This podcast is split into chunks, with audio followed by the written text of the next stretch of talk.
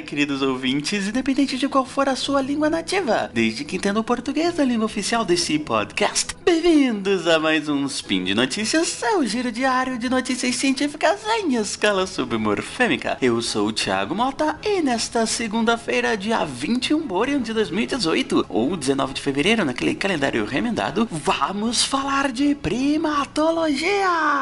Não, calma, é, eu lembro dessa voz, ele se apresentou como Thiago, aquele novato que fala de linguagem. A escala de abertura também era submorfêmica, não era? Deveria ser dia de linguagem, não é? Falar de linguagem também pode ser falar de primatologia, ou de biologia, ou até mesmo de matemática e estatística, ou, nesse caso, de biolinguística. E esse não é o único tabu que vamos quebrar nesse episódio. Sabe aquela ideia de que nossos primoatas não batem papo com humanos por causa de nossas diferenças anatômicas? Nas notícias de hoje, vamos ver que, assim como as nossas cordas vocais, o buraco é mais embaixo. Os destaques de hoje são: a anatomia dos chimpanzés não é o suficiente para impedir a sua fala, e o que a matemática pode dizer sobre a comunicação primata. Speed Notícias.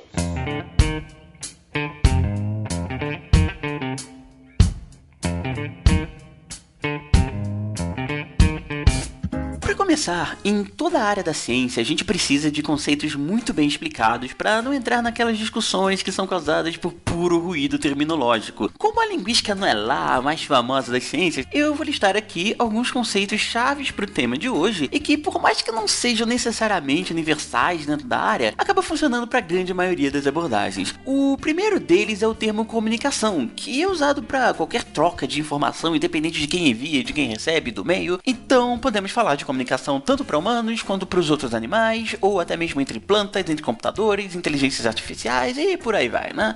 Já o termo linguagem na linguística é o termo que define a própria disciplina, linguística, ciência de como nós nos comunicamos através das línguas. Dessa forma, o termo linguagem acaba sendo reservado para a comunicação humana. Isso não quer dizer que linguistas não tenham interesse na comunicação de outras espécies. Uh, isso quer dizer é que esses estudos, quando levantados por linguistas, têm o foco de realizar comparações com a comunicação humana, de forma a entendermos melhor quais são as características particulares da nossa comunicação comparada com as outras existentes na natureza. Isso também não quer dizer que os linguistas acham que os humanos sejam especiais. Uh, ok, alguns até acham, mas a ideia aqui é que a nossa comunicação é diferente da dança das abelhas, por exemplo, que é diferente da comunicação das formigas e que vai ser diferente da comunicação dos outros primatas. A intenção aqui é apenas a de levantar o que é comum e o que é diferente entre as diversas formas de comunicação existentes por aí no mundo. Também é muito comum vermos alguém ligando um jogo de videogame dizendo que vai usar a linguagem inglês. Mas isso é um probleminha de tradução, sabe? É, o inglês, ele usa o mesmo termo que é language, tanto para a capacidade de comunicação humana, quanto para as diferentes formas lógico-estruturais e sonoras de como organizamos essa capacidade, que são é, o português, o inglês, o havaiano, o carajá, por exemplo, ou seja, as línguas. Então, língua é diferente de linguagem. No caso, linguagem é a capacidade e línguas são as gramáticas. E as línguas, ou pelo menos as orais, elas são concretizadas através da fala. E essa fala é a capacidade de fazer com que toda essa organização da gramática mental se transforme nessa variação de pressão do ar que sai da sua boca e vai parar no ouvido da outra pessoa. Então, é, é muito importante deixar claro aqui que fala e linguagem não são sinônimos. É possível ter fala que não representa a linguagem. É, isso vai acontecer com determinadas pessoas que têm alguns déficits cognitivos. E é possível ter linguagem sem fala, como as línguas de sinais, em que todo o corpo da cintura para cima é que transmite a informação no lugar das nossas cordas vocais.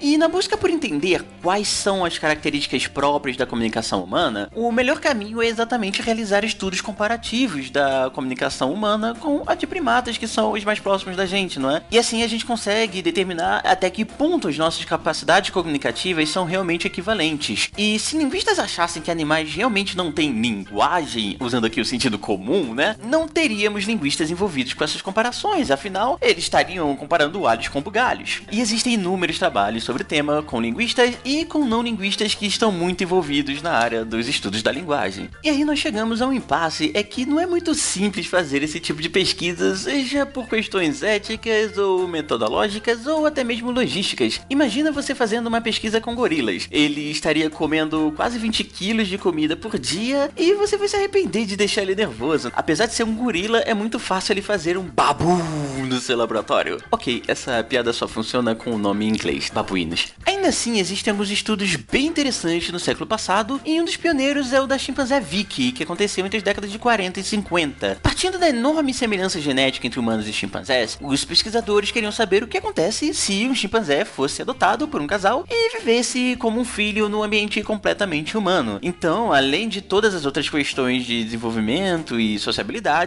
no que diz respeito à linguagem especificamente, a Vicky chegou a aprender algumas palavras, mas tinha muita dificuldade de pronunciar, apesar de ir no fonoaudiólogo. E, por fim, ficou entendido que ela não poderia pronunciar palavras como humanos porque temos diferenças anatômicas. Por exemplo, o tamanho da língua e do maxilar dos primatas é maior do que nos humanos, mas a característica que acabou ganhando mais destaque, de fato, foi o fato de os chimpanzés terem as cordas vocais numa posição mais elevada na laringe do que os humanos. E isso, a princípio, dificultaria o controle motor necessário para articular os sons da fala. Lembrando, fala não é linguagem. E por que essa característica ficou tão marcada? É porque isso também acontece com a gente. Nossas cordas vocais, quando a gente nasce, elas também estão em posições mais elevadas, assim como nos primatas. Mas o que acontece é que quando a criança vai crescendo, as cordas vocais acabam migrando para posições mais baixas. Então, essa história acabou se popularizando com a ideia de que os bebês não conseguem falar porque também precisam aguardar que as cordas vocais abaixem para terem capacidade de articular os sons. E aí você ignora completamente a questão do próprio amadurecimento do controle motor da criança, que também leva um tempo, né? E isso tudo nos leva para a primeira notícia do dia. A anatomia dos chimpanzés não é o suficiente para impedir a sua fala. Então, é, em 1969, um pesquisador chamado Philip Lieberman publicou na Science um estudo modelando a boca de um macaco rhesus morto e no final ele concluiu que a anatomia dos primatas dificultaria especialmente a pronúncia das vogais. E esse trabalho foi contrastado recentemente, no finalzinho de 2016, também na Science, em uma pesquisa liderada pelo biólogo evolucionista William Tecumseh Sherman Fitch III, da Universidade de Viena. E ele teve o apoio do neurocientista Asef Geisenfar, da Universidade de Princeton. Bom, nesse estudo, eles usam a técnica de raio-x para registrar em vídeo e quantificar a dinâmica do trato vocal do Emiliano enquanto ele vocalizava, se alimentava, enquanto fazia expressões faciais. Aí, só para explicar, né, o Emiliano é um chimpanzé vivo, e eu reforço vivo por conta do Resus morto do Lieberman em 69. Com esses registros, os pesquisadores encontraram 99 possíveis configurações do trato vocal do Emiliano, e com isso eles modelaram computacionalmente os possíveis movimentos que ele poderia realizar. Esses resultados mostram que o controle motor do trato vocal do Emiliano poderia, pelo menos segundo o modelo, produzir até cinco vogais que seriam correspondentes às tradicionais A, E, I, O, U. Curiosamente, 5 é um número muito comum para a quantidade de vogais nas línguas que conhecemos, embora algumas tenham mais, outras tenham menos. Então, mesmo que a gente limitasse a capacidade do Emiliano em, digamos, três ou quatro vogais, ainda seria possível que eles falassem alguma língua, ou mesmo que os chimpanzés tivessem uma língua própria, com menos fonemas, e ainda assim eles não falam. E aí, reforçando de novo que linguagem e fala são duas coisas diferentes, se os chimpanzés tivessem a capacidade de se comunicar através de línguas, eles seriam caras muito antissociais de não falar com a gente, né? E para provar isso, através do modelo computacional, o time do FIT do Gazanfar também simulou a fala de um chimpanzé. Por exemplo, esse aqui seria o som de um chimpanzé apaixonado pedindo sua amada em casamento. Caso vocês não tenham entendido, ele falou Will you marry me? Ou seja, você se casaria comigo? E com esses resultados, o time do FIT aponta que as diferenças anatômicas do trato vocal não são suficientes para que não possamos bater papo com os chimpanzés, e que muito provavelmente eles precisariam de um cérebro preparado para adquirir e usar línguas como as nossas crianças, e evolutivamente eles não teriam desenvolvido isso. E aqui é o momento que você pode contra-argumentar. É, como eu disse antes, a fala é apenas uma das formas de realização da linguagem, e que existem as línguas de sinais. E existem vários estudos que mostram que os primatas conseguem usar línguas de sinais. Logo, os chimpanzés teriam sim a capacidade de usar línguas desde que elas não sejam faladas, mas sejam sinalizadas. E aqui nós entramos na segunda notícia do dia. O que a matemática pode nos dizer sobre a comunicação primata?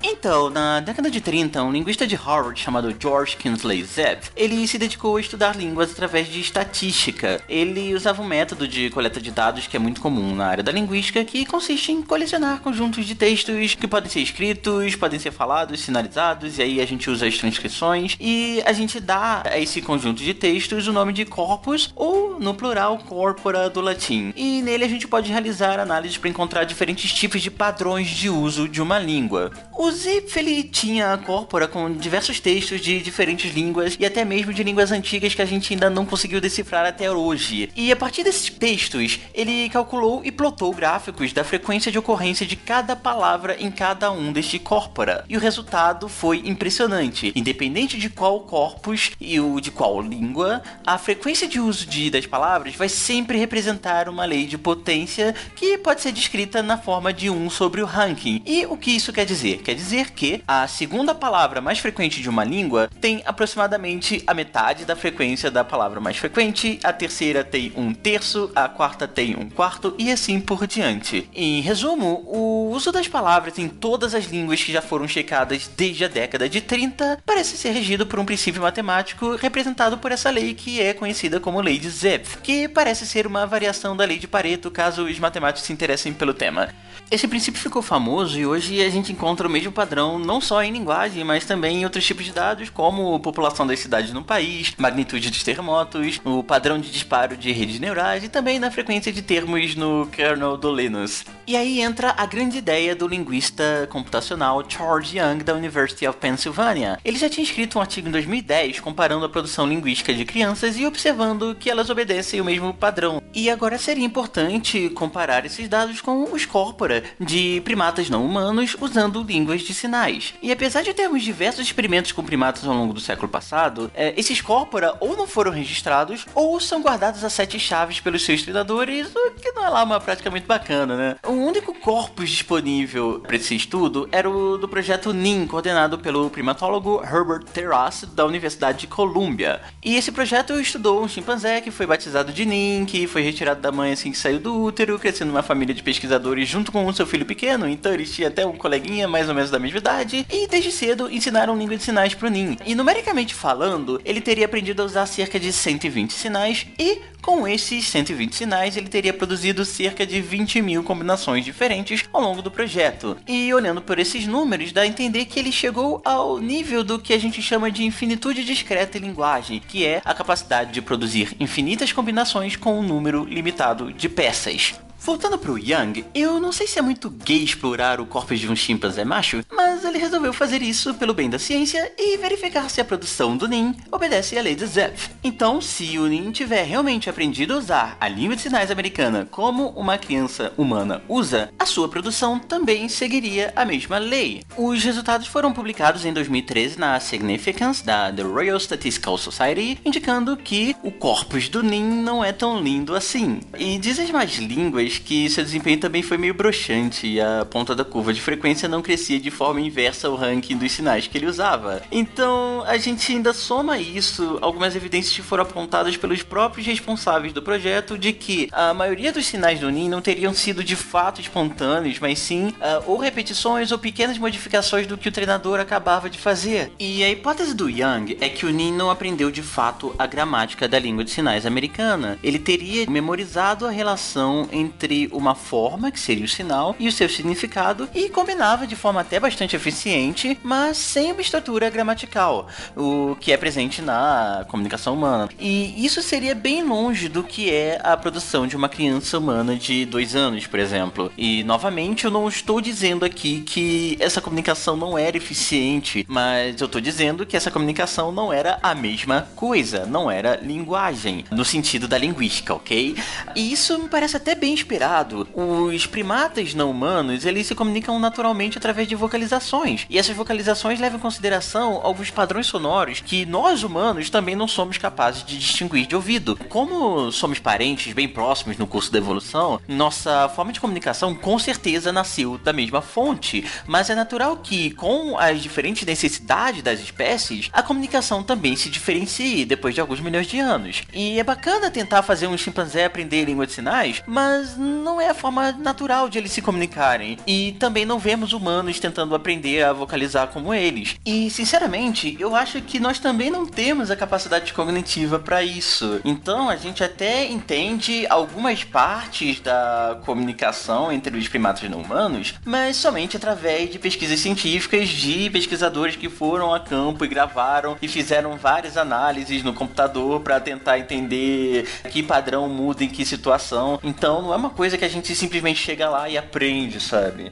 Então, por hoje é só. E, como sempre, links para as referências e mais alguns materiais relacionados estão aqui no post. Dúvidas, críticas, sugestões e eventuais xingamentos, eu acho que não vão ser tão eventuais assim. Dessa vez eu prevejo uma chuva deles, mas sem problemas, podemos conversar e eu adoraria isso de fato. Então, basta entrar em contato conosco em contato.sicast.com.br ou no meu e-mail pessoal, thiago com th mota com dois t's, arroba yel.unicamp.br. Aproveite também para nos seguir no Twitter e no Facebook. E vale sempre lembrar que esse podcast só é possível com o seu apoio patronato via Patreon ou pague-se. Não, pera, agora é no Padrim. Então, um grande abraço e caso você seja uma pesquisadora solteira.